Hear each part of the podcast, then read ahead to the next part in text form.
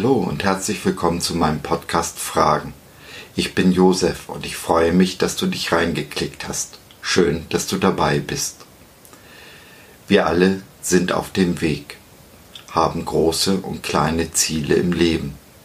Für unseren Vater im Himmel ist aber nicht das Ziel das Wesentliche, sondern der Weg.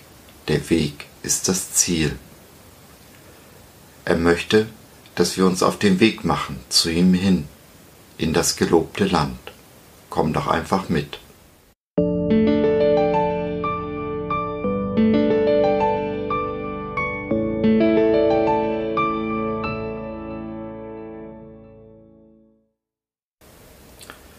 Es gibt Geschichten, die sind tausende von Jahren alt und dennoch sprechen sie in unser heutiges Leben.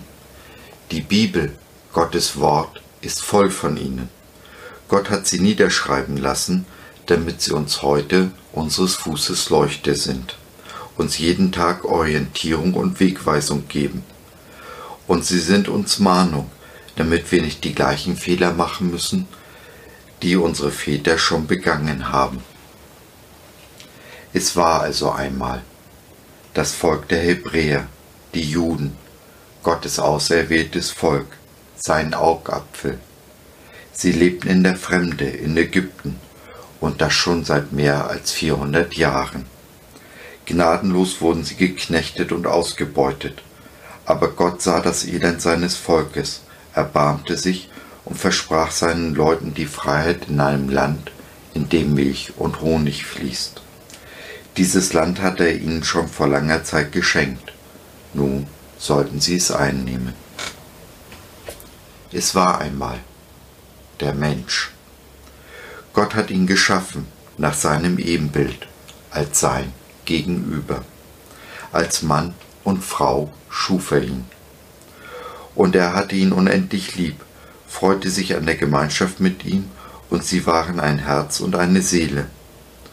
Doch dann kam der Fall, aus dem Königskind wurde ein Knecht der Sünde.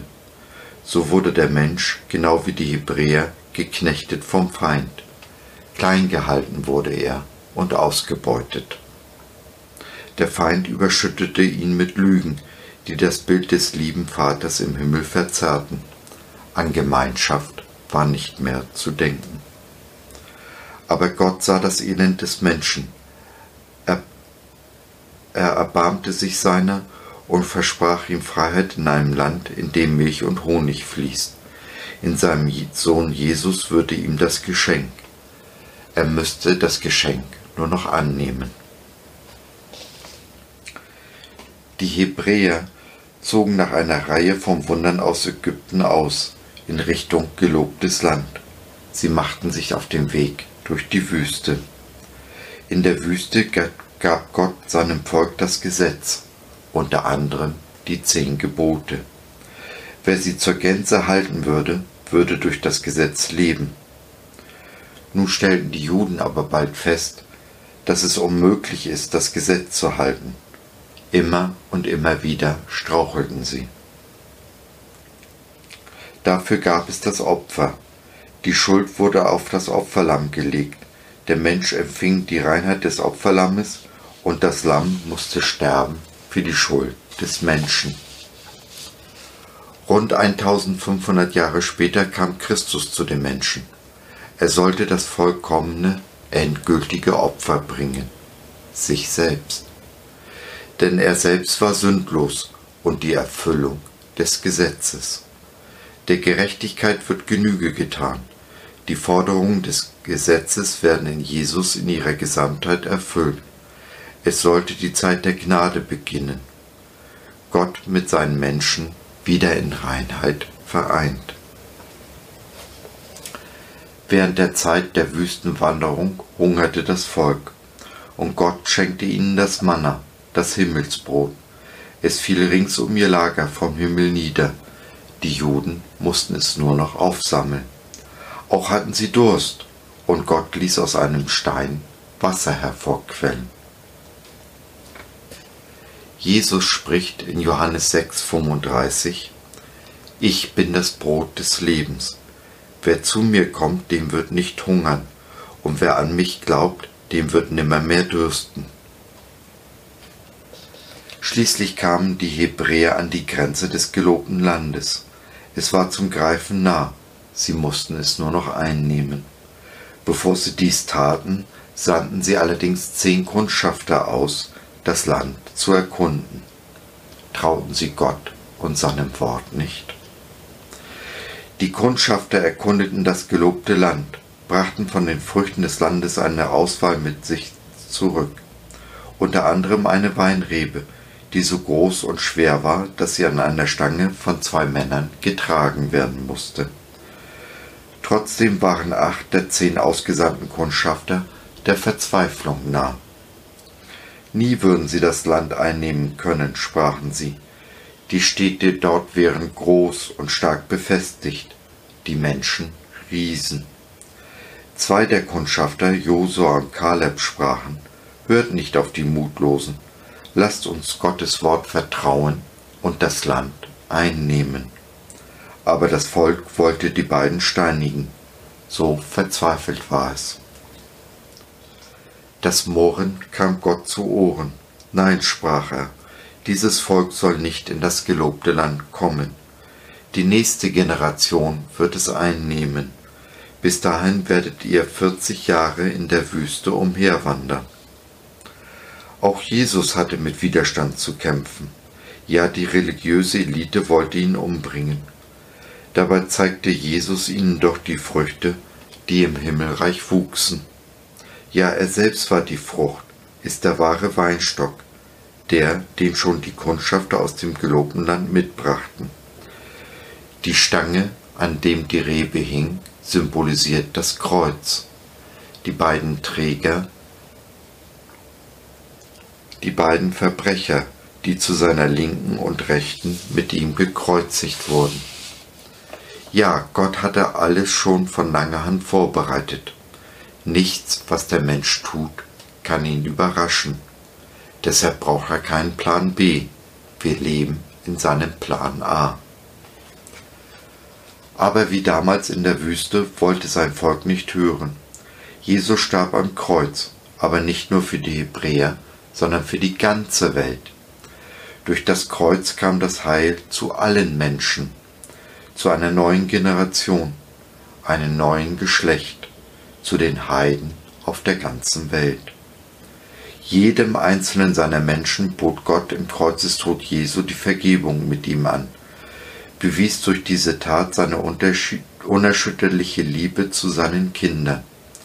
Seitdem kann jeder in Gemeinschaft mit Gott treten mit ihm ein Herz und eine Seele sein, so wie es am Anfang war und wie es sich Gott immer gewünscht hat. Ja, das gelobte Land liegt vor dir und mir. Wir müssen es nur noch einnehmen. Das gelobte Land ist das Reich Gottes, das Reich der Himmel. Und dies beginnt nicht in irgendwelchen Sphären ganz weit da draußen, im unendlichen Universum. Nein, es beginnt im Hier und Jetzt, in deinem Herzen.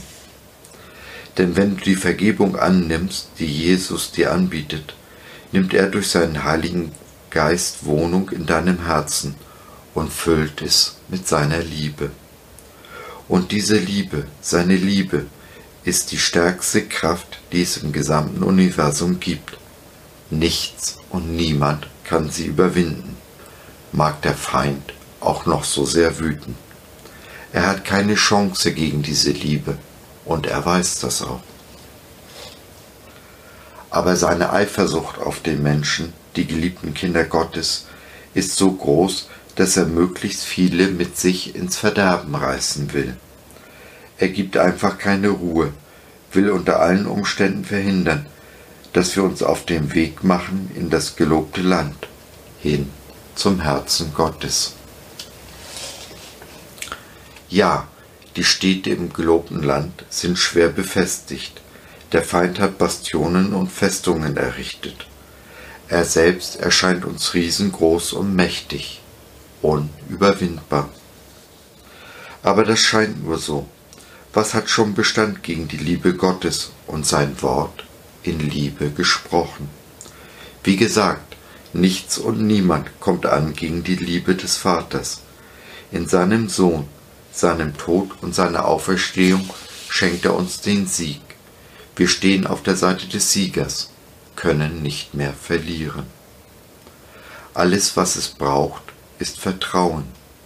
Das gleiche Vertrauen, welches damals Josua und Kaleb hatten, nachdem sie das gelobte Land erkundet hatten. Ein unerschütterliches Vertrauen auf die Liebe Gottes und die Kraft, die in dieser Liebe liegt. Das Vertrauen darauf, dass Gott immer und unter allen Umständen gut ist und nur das Beste für uns will. Dieses Vertrauen nennt die Bibel Glauben. Und Jesus sagt, wenn du Glauben hast in der Größe eines Senfkorns, wirst du Berge versetzen. Und das Senfkorn ist bekanntlich eins der kleinsten unter den Samenkörnern. Aber welch gewaltiger Baum wächst daraus. Mit unserem Senfkornglauben, mit dem bisschen Vertrauen, das wir haben, sagen wir Ja zu Gott. Wir nehmen seine Vergebung an und treten ein in sein Reich. Herzlich willkommen im gelobten Land. Damals in der Wüste war es an Josua, Gottes Volk in das gelobte Land zu führen. Josua heißt auf Hebräisch Jeshua. Es ist der gleiche hebräische Name, den auch Jesus trägt. Es ist dieser Jesus, der uns das gelobte Land einnehmen lässt. Ja, dieses Land, voller Festungen und Riesen. Aber wir haben keine Angst vor dem Feind, denn wir wissen, er ist besiegt.